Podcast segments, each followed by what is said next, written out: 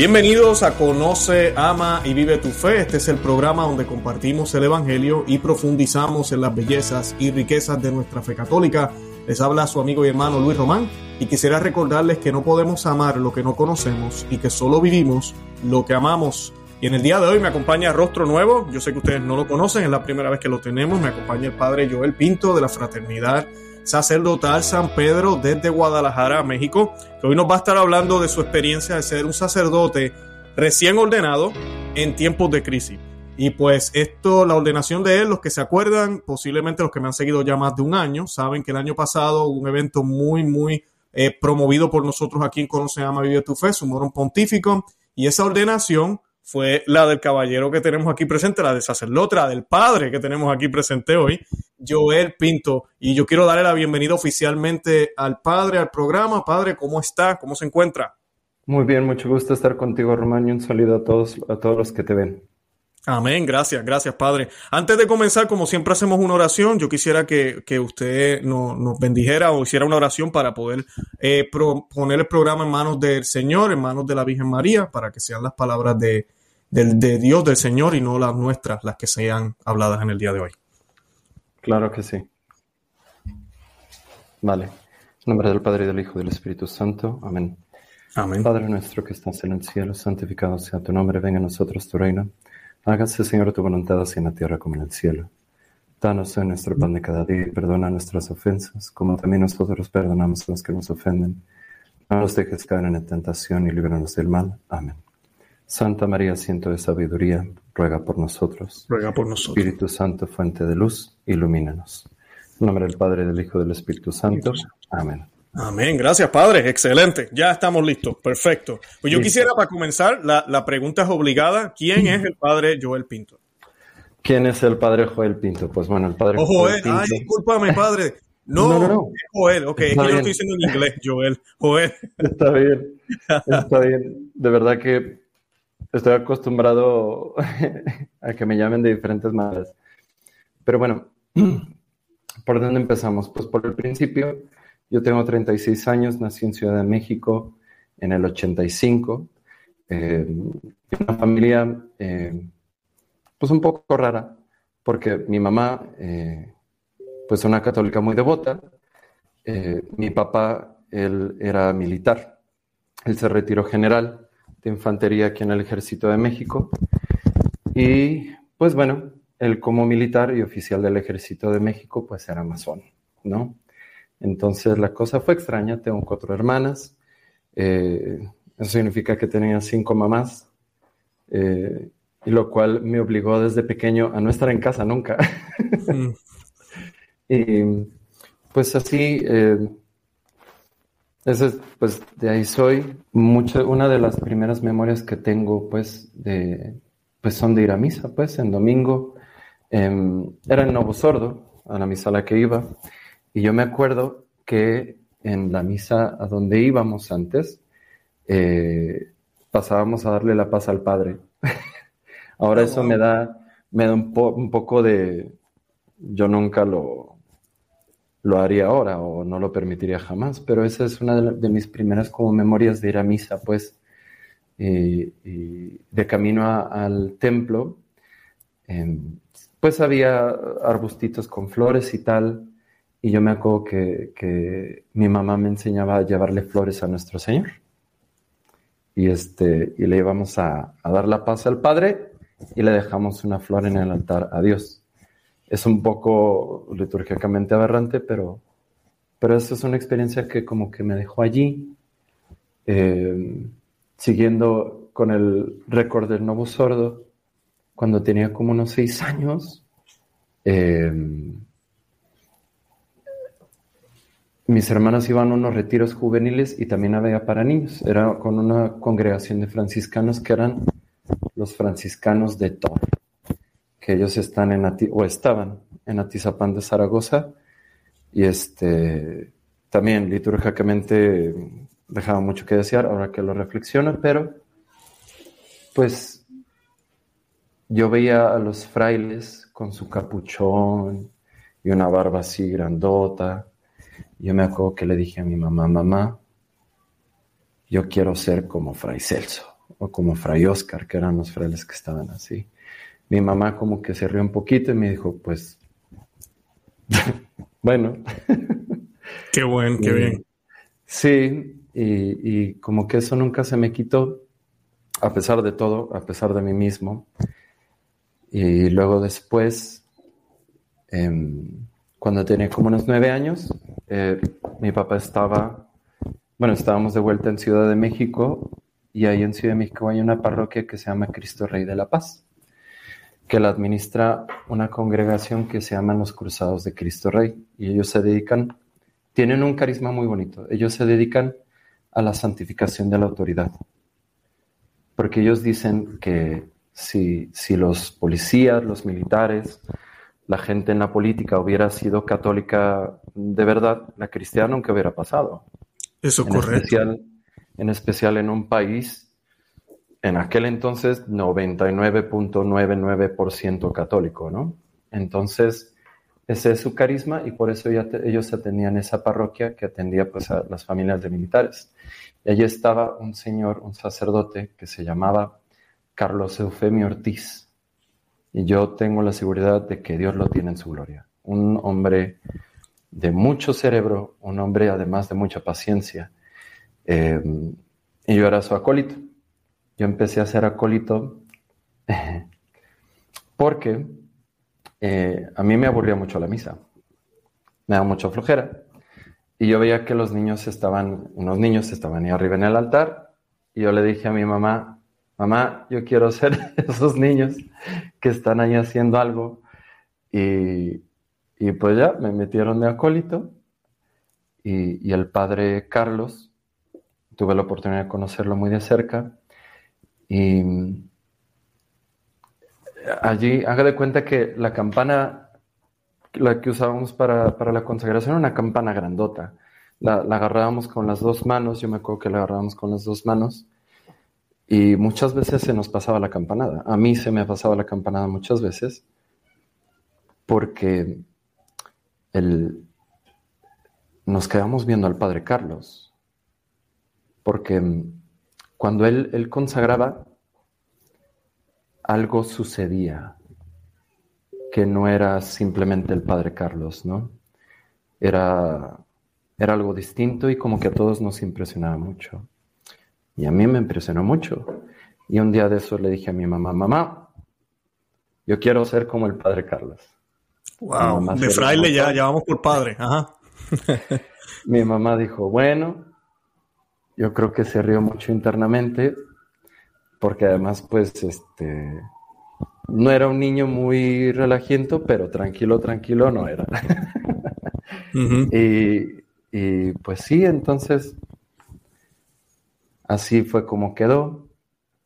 Muchos cambios de arriba abajo y después quedamos aquí en Guadalajara, donde vive la familia de mi mamá. Ellos son originalmente de Zacatecas, pero después se cambiaron acá a, Guadalajara, entonces nos vinimos acá.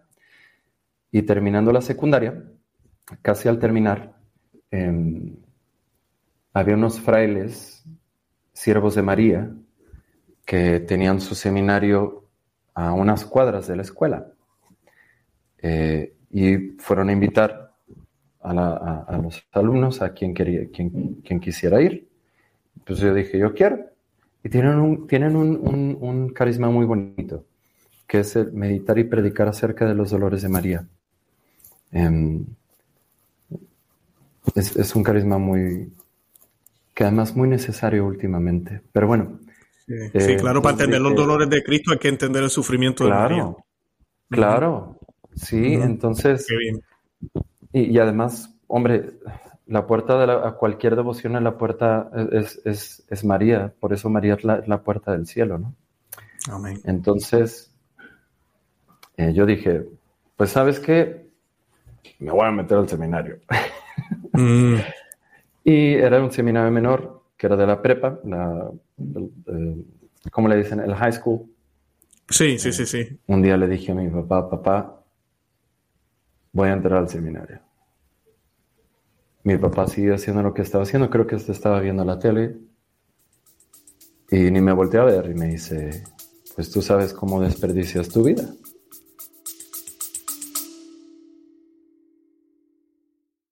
Hola, es Arelis.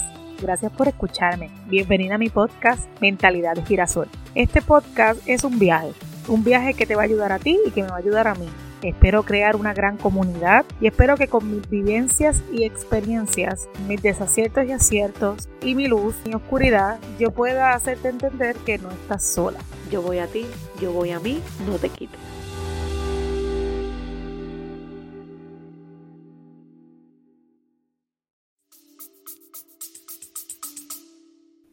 Hmm. Y eso como que cala, ¿no?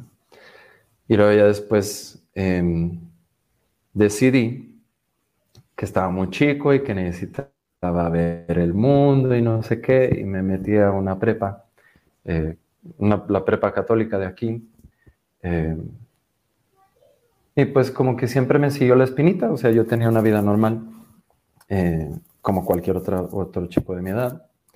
Este, más o menos por esa época em, empecé a ir a un grupo juvenil. Odiaba los grupos juveniles, por cierto, los odiaba. Yo le mm. tengo una cosa como, me da mucho repelús la, la cursilería de los grupos juveniles.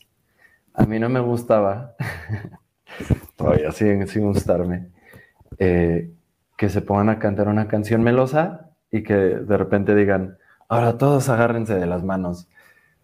Y yo decía, no, ¿por qué? O sea, no conozco a esta persona que está al lado mío.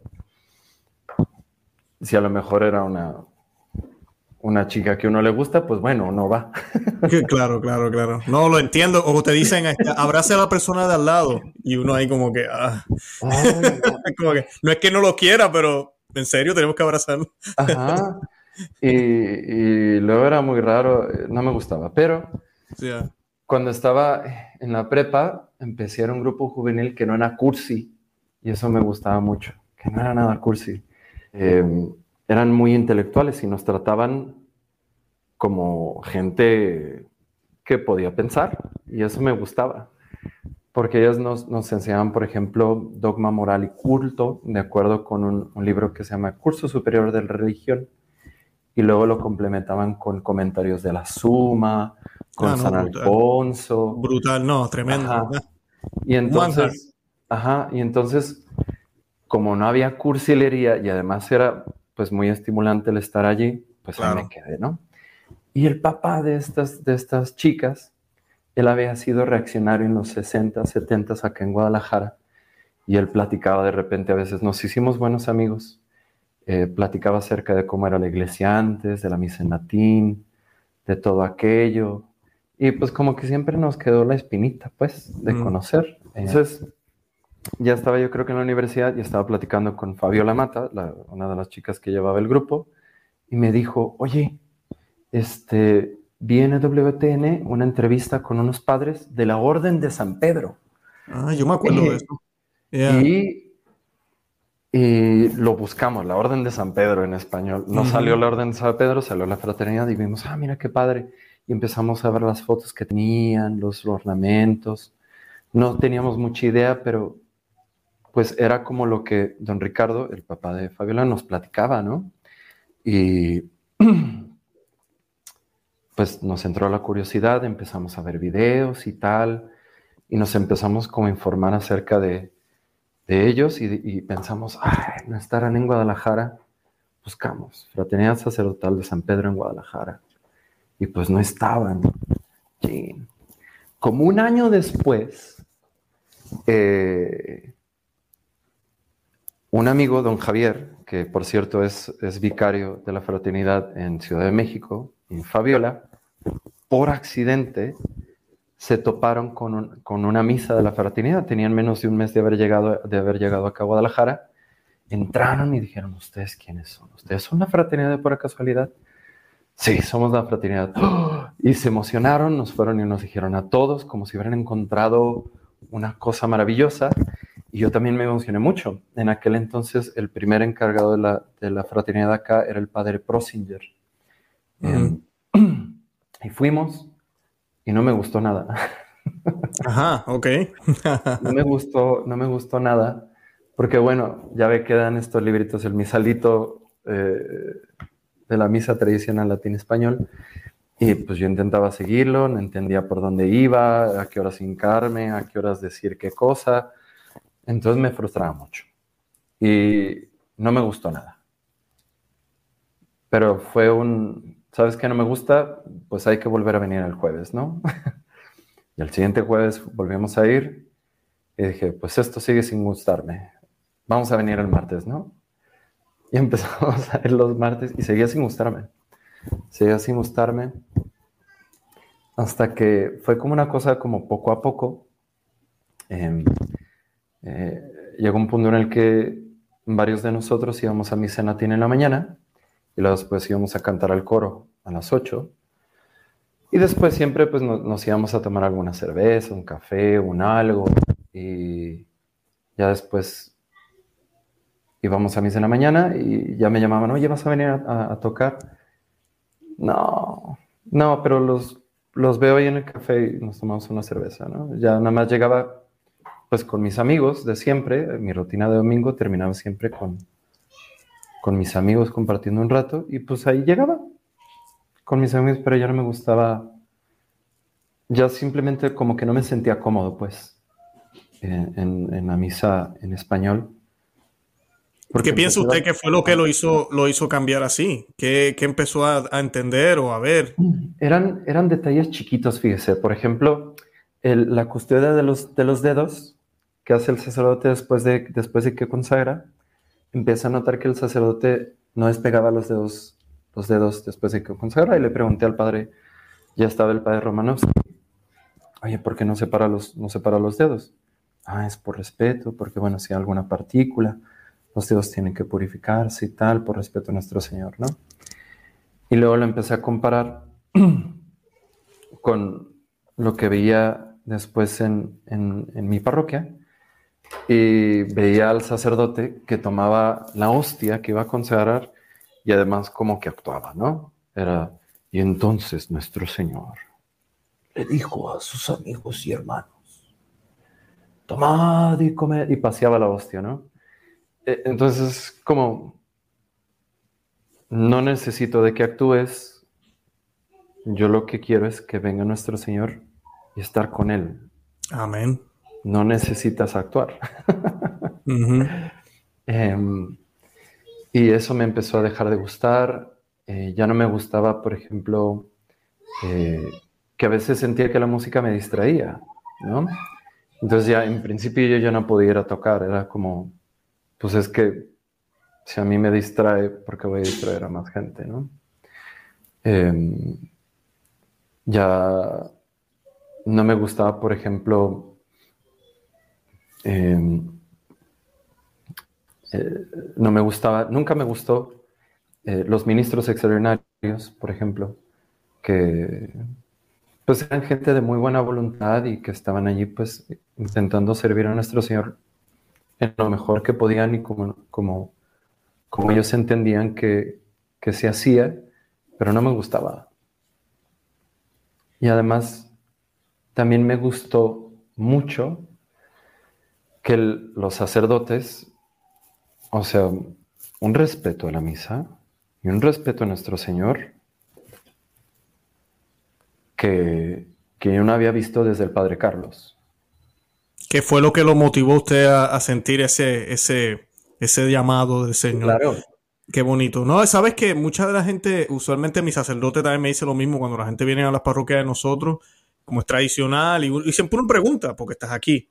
Eh, ahorita con la crisis que hay, mayormente no quiero recibir al Señor en la mano, por eso estoy aquí. Sé, sé que el Padre solo lo da en la boca. Eh, pero también eh, una de las respuestas más comunes es reverencia. Siempre nos dicen eso. La gente, tú le preguntas, ¿por qué estás acá? Y viajan, yo viajo 45 minutos para llegar todos los domingos.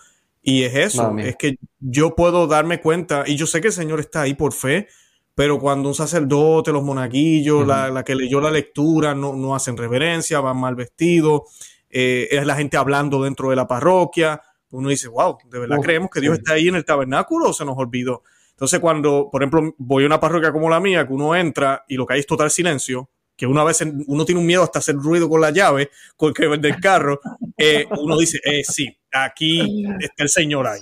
y es que claro, es el Rey de Reyes, el creador del universo y la tierra, está en el tabernáculo. Y pues definitivamente eso causa un impacto en mis hijas, causa un impacto en mi vida también, me recuerda por qué, porque soy católico.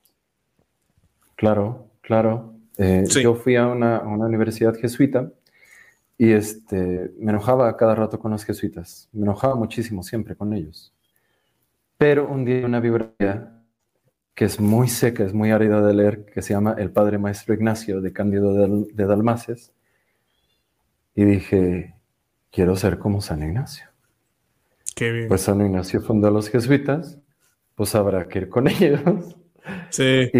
No, pero San Ignacio es uno de los mejores, de verdad. No, a mí San Ignacio es uno de mis héroes. No, San Ignacio está, en Puerto Rico decimos brutal, está brutal, está espectacular. Eh, de verdad sí, que sí, sí, es brutal, es espectacular. O sea, unos pantalones también puestos el señor. Claro, claro. No, no, no, no. Y me, me, impresionó mucho, entonces fui con los jesuitas.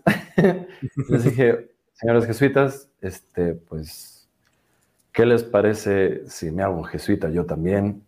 Y acá en, en la provincia, cuando menos hace, en aquel entonces, a uno le hacían em, pasar por todo un año de diferentes retiros y experiencias y tal, que culmina en los ejercicios de semana y después uno ya pide la admisión a la compañía. Y pues yo me metí en muchos de esos, de esos retiros. Muchas veces yo estaba así. Decían de repente un poquito, pues, ¿cómo decirlo sencillamente? Pues, este, cosas que no iban. Eh, y pues sí me sentía como eh, incómodo a veces. Y ahí en, el, en la universidad donde yo estaba, había un sacerdote, un sacerdote jesuita, que usaba casulla para decir misa. Em, y un día fui a platicar con él, oiga padre, em, pues a mí me gustaría ser jesuita y quiero platicar con usted. ¿Qué es lo más difícil de ser jesuita? Le pregunté y me dice, se le cayó la cara. Me dice, saber la verdad y no compartirla con tus hermanos. Hmm. Y en e, e, eso me tuvo que haber hecho pensar dos veces. Yo seguí con el proceso vocacional y llegué a los ejercicios de esa semana. En aquel entonces, el que me dirigía espiritualmente era el, era el maestro de novicios de la provincia. Y bueno, los ejercicios bien, pero las misas, em, pues bueno, era un, sacerdote con, ropa de deporte, con una estola que parecía pues una artesanía oaxaqueña y una gorra de los yankees, ¿no? Todos sentados en círculo, una mesita de madera y, y, ahí es donde él daba su misa, ¿no? Y todo el mundo sentado. Y pues bueno, mi mamá, mi mamá me enseñó que en la consagración uno se hinca y que en el Evangelio uno se para y que uno se persina de esta manera en este momento. Y pues yo intentaba seguir lo que mi mamá me enseñó, que mi mamá no es una reaccionaria, mi mamá simplemente, pues, iba a misa de toda la vida. Y así es como me enseñaron. Y pues yo empecé a hacer eso, eso de hincarme y pararme en el Evangelio, ese tipo de cosas y varios de los otros chicos que estaban alrededor lo empezaron a hacer.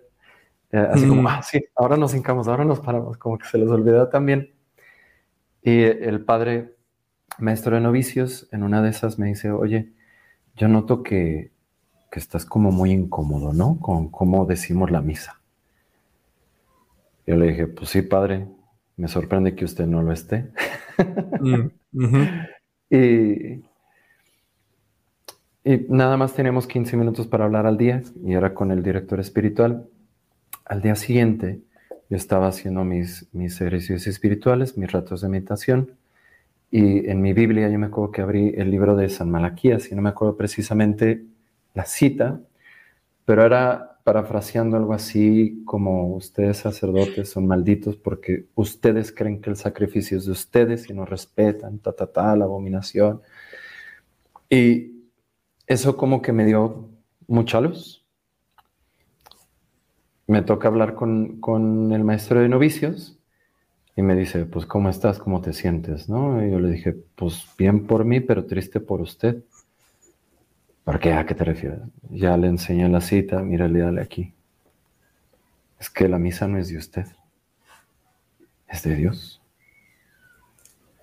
Y me dice, bueno, pues yo creo que más bien no queremos que vayas, que vayas a, pasártelo muy bien aquí con los jesuitas.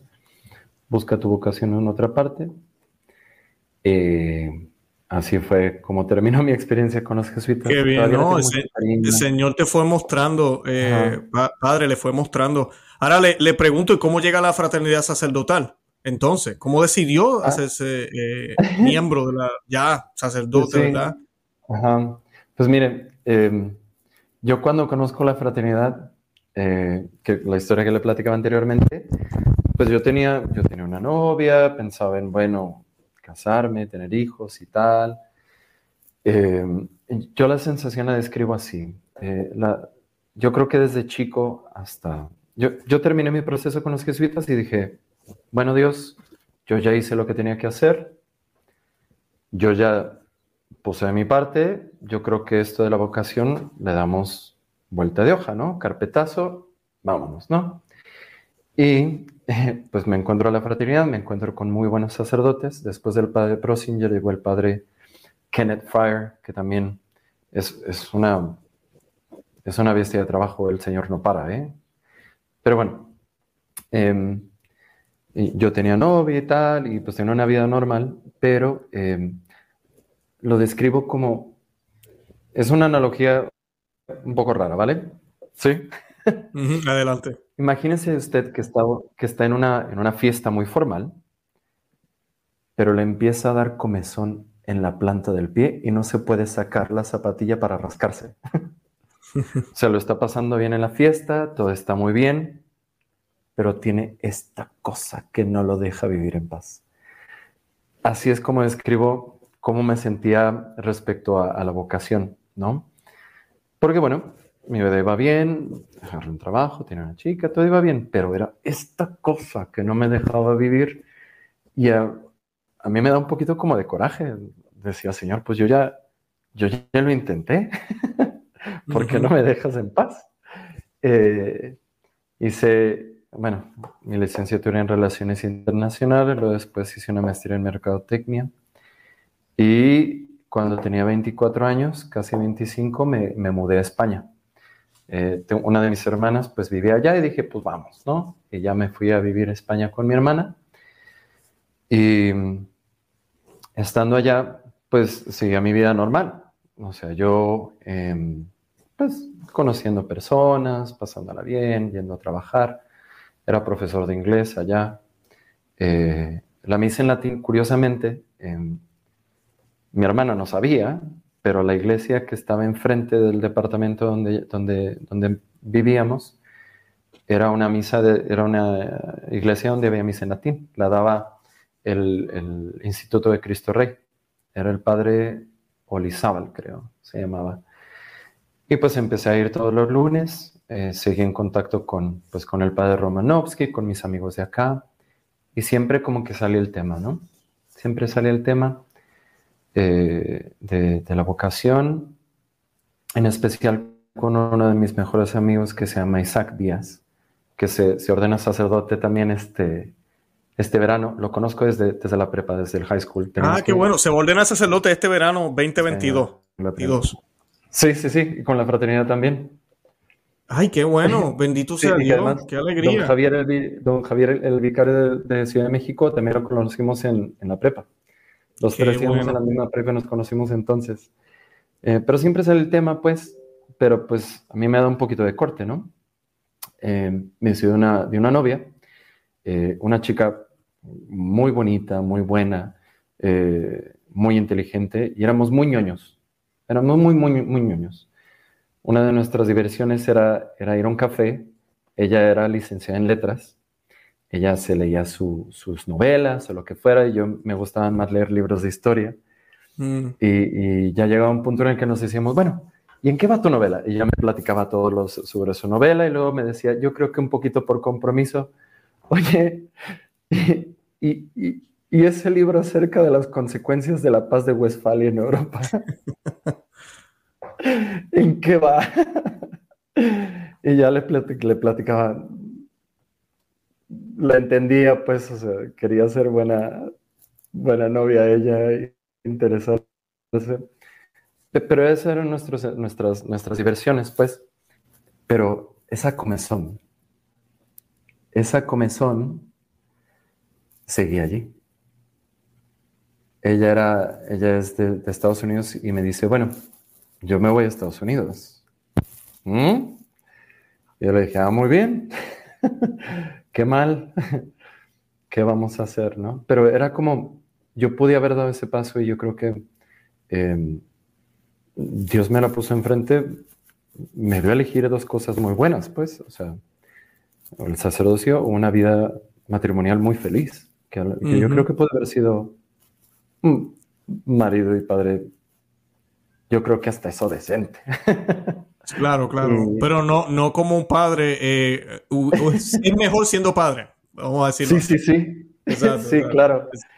Y yo tenía. entonces regresa a México, regresa a México y se contacta de nuevo con la fraternidad. ¿Cómo, no, hizo? Yo me, quedé, yo me quedé en España. Yo me quedé en España porque además ya estaba empezando a hacer otros trámites migratorios allá.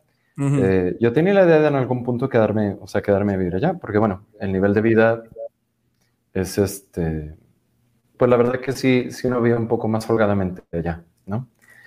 Eh, entonces, pues yo dije, bueno, no es que ella sea mala, no es que no haya habido un afecto sincero, es que está esta, esta comezón, esta cochina comezón que no me deja en paz. Entonces digo, bueno, vamos a tomar las cosas en serio. Tomo un director espiritual, eh, que era el padre Israel Peña, de la casi extinta ahora congregación de Lumen. Eh, mm. Un hombre también muy espiritual, sí, sabía, su teología espiritual la sabe de arriba abajo. Em, y dije, bueno, vamos a tomar los ejercicios espirituales de San Ignacio. Después tuve que cambiar de director espiritual por las, las cosas de su, de su congregación me encontré con un sacerdote de la obra que se llama Javier Massa. Le tengo un cariño enorme a don Javier em, y empezamos a trabajar. ¿no? Tomo los ejercicios espirituales y salgo con la determinación de intentarlo.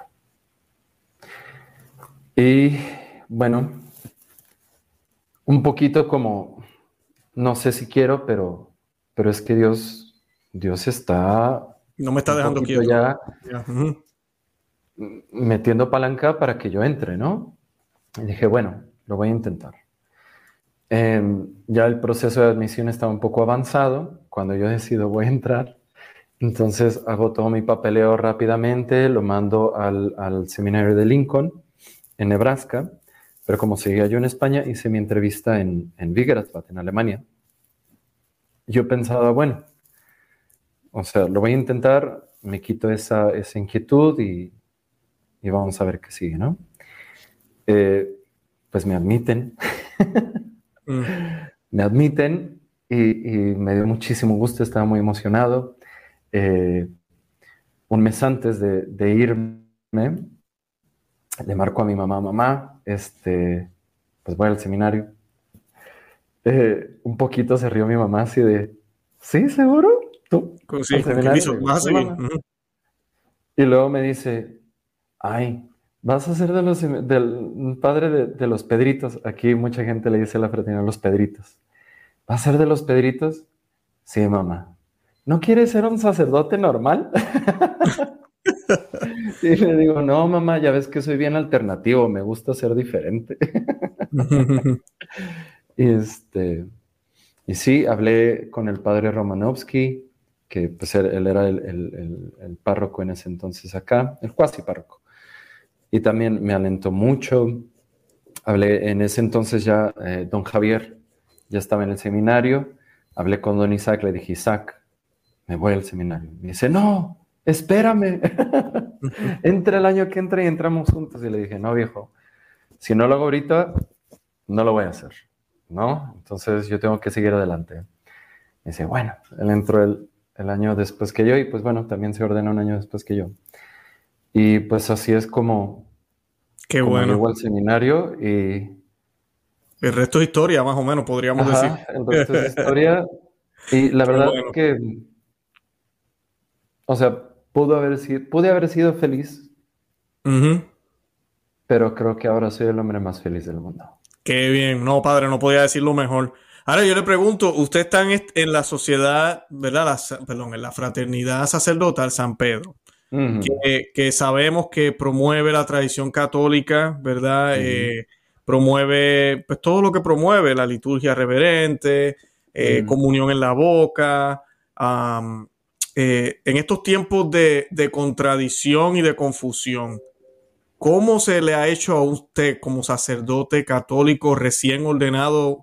Yo no quiero decir bebé porque el Señor mm, ya, ya lo tiene preparado. Usted tiene todas las herramientas como, como si tuviera 20 años de sacerdocio.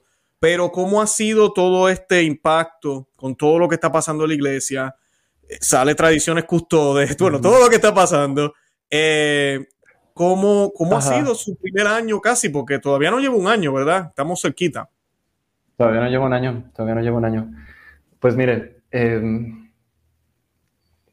pues ha sido más de lo que yo esperaba. De verdad que e, el hecho de, estar apoyando un movimiento católico de fondo eh, que tiene sus raíces en la tradición ancestral, eh, de alguna manera o de otra, pues no lo veo, es que yo no me imagino siendo sacerdote de ninguna otra manera.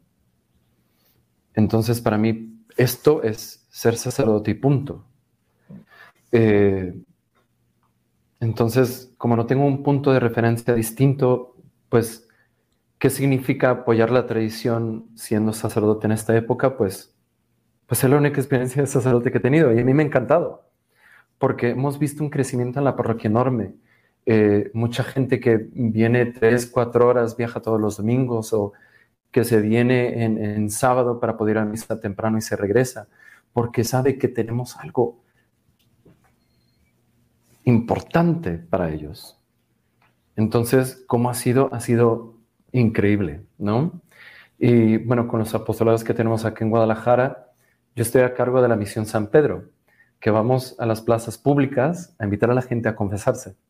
O, ah, y entregamos, este, entregamos, este, ¿cómo se llama? Medallitas, agua bendita. Un poco como el St. Paul Street Evangelization, algo así. Pero pues llevamos confesionarios portátiles y ahí nos quedamos, ¿no? Mm. y ver la respuesta de las personas, cómo les gusta ver a un sacerdote con sotana, ve a un sacerdote con sotana que además esté saliendo a la calle a, pescar, eh, les, les encanta y por supuesto que a mí me encanta ser parte de eso, ¿no? Que es, que es algo que la parroquia lleva haciendo varios años.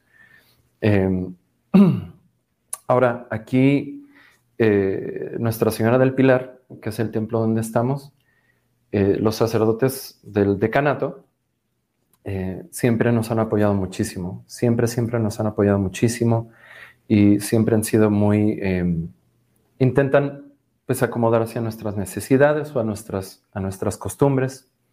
Por ejemplo, ellos saben que, bueno, la concelebración pues no es algo que nosotros hagamos. Em, entonces nos dicen, bueno, vengan a la misa y ustedes confiesan, ¿no? Ah, bueno, excelente, ¿no? Eh, o ese tipo de cosas y siempre nos han apoyado muchísimo. Eh, ha, habido, ha habido resistencia, pues bueno, las noticias que han salido sobre el apostolado acá de Guadalajara, de que algunos edictos, algún problema y de que hubo un punto en que a lo mejor iba a dejar de existir la, la cuasi parroquia, pero los sacerdotes con los que convivimos todos los días son, son gente con un corazón de oro increíble.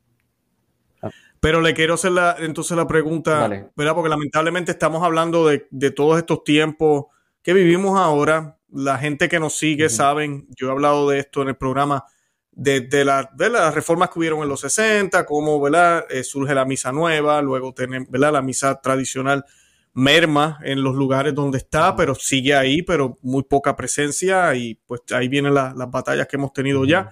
Eh, y ahorita hay como un renacer de nuevo. El Espíritu Santo ha estado obrando a través de la Fraternidad San, Sacerdote de San Pedro, a través del Instituto de Cristo Rey, el Buen Pastor y todos estos, y también en las diócesis. Por lo menos aquí en Estados Unidos, muchísimas diócesis están ofreciendo también la misa tradicional. pero, ¿por qué usted cree que nos encontramos en la crisis litúrgica que nos encontramos ahora? Que, y cuando me refiero a crisis litúrgica, me refiero a por ejemplo, ayer yo tenía, publiqué un programa, un sacerdote dando la bendición con una guitarra. Eh, ah, hemos visto noticias eh, extrañas. O sea, uno ve cosas, eh, 70% de los católicos no creen en la presencia real de, la Eucaristía. Eh, ¿Por qué usted cree que nos encontramos donde nos encontramos ahorita? En esta crisis de fe, confusión dentro de la iglesia. Pues mire, yo creo que la crisis litúrgica que, estalló en los 60s y 70s, yo creo que es consecuencia de un problema más profundo. O sea, en algún punto la cuestión litúrgica fue un síntoma, una consecuencia más que una causa, ¿no? En ese momento. Porque, bueno, usted sabe, Loisi, von Hugel, todos ellos, pues ellos son del, siglo antepasado, son del siglo XIX y todavía en el siglo XX eh, todas esas ideas modernistas empezaron a permear en muchos lugares. Entonces, clérigos de todos los rangos que tenían como un deseo por la novedad, como una curiosidad malsana, o, como ese como ese gozanillo, de vamos a hacer las cosas mejor. Santo Tomás, sí, Santo Tomás. Pero, ¿qué te parece si, si podemos mejorar esto? ¿no? Entonces, que bueno, mejorar siempre se puede, ¿no? Pero mejorar, cuando, cuando ellos decían mejorar implicaba hay que ignorar todo lo que está aquí y construir algo diferente, ¿no? Entonces, el problema yo creo que viene desde, o sea, es un problema doctrinal, es un problema de fe, de fondo, que fue entrando a todas las esferas de la iglesia poco a poco, ¿no? Que, bueno, yo considero más de algún obispo y más de algún sacerdote, cuando de buena fe, eh, lo, dejó, lo dejó ser, o no vio el peligro que representaba en su momento ese tipo de ideas, a repetidas eh, advertencias de, papas y de, gente de iglesia de mucho calibre, ¿no? Eh, entonces, yo creo que eso es cuando, cuando estalla la crisis, en los 60s y 70s, yo creo que esa es la causa. Ahora, la, la, causa de la crisis actual, que no es diferente, es diferente en grado, ¿no? Es, es una consecuencia simplemente de, de eso que ya estaba allí, ¿no? O sea, bueno, ahora que haya guitarras, pues bueno, la guitarra es nuestro instrumento para orar, así como la cruz nos inspira a recordar a nuestro Señor, ahora la guitarra, que es la que nos ayuda a rezar, pues vamos a dar la bendición con la guitarra, ¿no? Y, eh, eh, y, después, poco a poco, pues se le dejó de dar el lugar central a Cristo y se le dio el lugar central sacerdote, que da la, que da la cara a, los fieles y que tiene que actuar, tiene que entretener, tiene que mantener a la gente eh, pues comprometida pues con, el rito. Entonces, como ya el centro no era estar con Dios, sino era más bien todo lo demás, entonces empezó a haber una cantidad de cosas que no deberían que haber, como la bendición con la guitarra, ¿no? Claro, o un coro gospel, en, o a mí me da mucha grima, y esto yo creo que lo has visto más de alguna vez, para Pascua, que hay en parroquias donde hacen como una escenificación, que ponen ahí este, unas rocas y tal, y luego uno de los del grupo de jóvenes sale vestido como si fuera Cristo y la resurrección. Ah, sí. Es dentro de oh, la misa y es dentro del templo, ¿no? Entonces, la misa para que la gente esté entretenida, para que la gente rece y se divierta al mismo tiempo. Entonces, yo creo que eso ya estaba en. Cuando, cuando estaba la crisis la primera vez, eso ya estaba allí. Porque el centro se le quitó a nuestro Señor. La arquitectura misma, o sea... Ajá, sí, diga, se pierde, se pierde el misterio, se ha perdido el misterio, se ha perdido la seriedad. Tiene toda la razón, padre, ¿no? Eh, eh, definitivamente. Eh, y por eso yo les recomiendo a la gente que busquen en sus países lugares donde se ofrezca la misa tradicional, como la Fraternidad Sacerdotal de San Pedro. ahora, yo le hago la siguiente pregunta, padre, pues se nos está acabando el tiempo, pero sí le, le quería preguntar usted que es nuevo sacerdote, a nosotros nos siguen muchísimos sacerdotes eh, de misa tradicional y de misa nueva también, de todo. Hay obispos que nos siguen, pero también a mí me han escrito muchos seminaristas. Inclusive yo puse, yo he colocado algunos en contacto con el padre Romanowski acá en, Florida, cuando él estaba todavía acá, a él lo movieron hace poco también de aquí. ¿Qué le diría usted a los seminaristas? Porque a veces ellos ven toda esta crisis y dicen, no, ¿para qué ese sacerdote ahora? ¿Qué, le diría a ellos? Y más todavía si están llamados a la tradición, a una misa reverente, como debe ser, como debe ser ¿verdad? Que, realmente a veces la peor batalla es entre católicos, a veces, lamentablemente. Sí, claro. Eh, ¿Qué le diría a ellos? Pues bueno, primero, o sea, para cualquier seminarista y para cualquier sacerdote, ite a Toma. Lean a Santo Tomás de Aquino. En el seminario tenemos un dicho, un artículo al día son remedio de herejía. Mm. Entonces, eh, hay que leer a Santo Tomás, hay que leer a los padres de la iglesia, hay que tener mucho criterio, ¿no? Y hay que tener mucho cuidado también con el, amor por la novedad, ¿no? Sin tener ese balance no vino. Ajá, sí. Y eso para, para no que se esté frizando la imagen. seminarista. Ahora, correcto. Para cualquier seminarista que además se sienta que además se sienta llamado a decir la misa en latín, a ese tipo de cosas, mira, a mí no me gustaría decirle a las personas vete con, con nosotros, pero ciertamente si no estás dentro de una institución que te garantice el poder de decir la misa en latín, vas a depender mucho del obispo. Y hay muchos casos muy tristes de sacerdotes que se ordenan con todo el corazón, dicen sus misas en latín, cambia el obispo y o se tienen que cambiar de diócesis o tienen que dejar lo que tanto les llenaba. Entonces es algo que cualquier seminarista, en especial si está pensando en la misa en latín como el centro de su ministerio, tiene que considerar.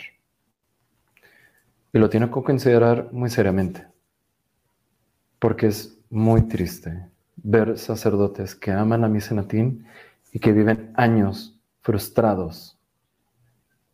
Y viven años frustrados porque son vicarios en las parroquias donde es la señora del coro la que lleva la, que lleva la batuta, ¿no?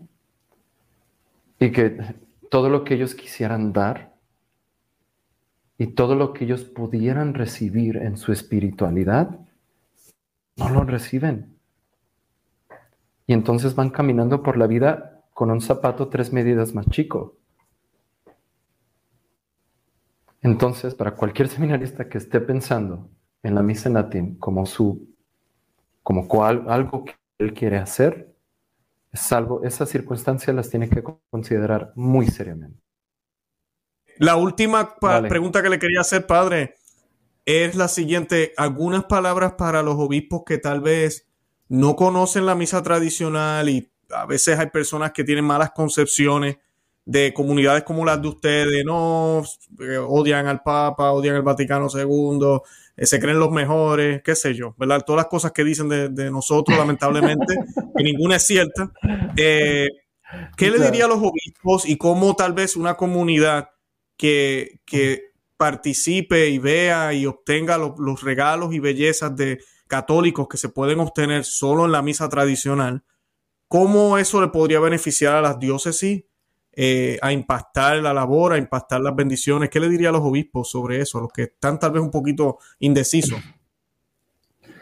A los señores obispos y lo que le digo a la gente, le digo, mira, somos gente muy extraña, pero somos gente buena, mira. Eh, estamos con Roma, amamos la sede de, Roma. Nuestra devoción está en la sede de Roma. La ocupe quien la ocupe. Que la sede de Roma no depende de una persona, depende de Dios. Entonces, señores obispos, no estamos locos. Estamos con Roma. Y si ustedes nos dieran la oportunidad de trabajar con ustedes y para ustedes, no se van a arrepentir. Porque si algo nos enseñan a nosotros es a ser leales. Excelente, Eso no significa que no vamos a dar problemas, porque somos humanos, pero leales somos. qué bien, qué bien. Padre, de verdad que, pues que gracias, gracias por el tiempo, gracias por, por eso, y creo que va a inspirar a muchos de los seminaristas que están allá afuera, que ven toda la crisis y, y piensan que no hay salida, que no, sé, que no hay más, no hay más alternativa.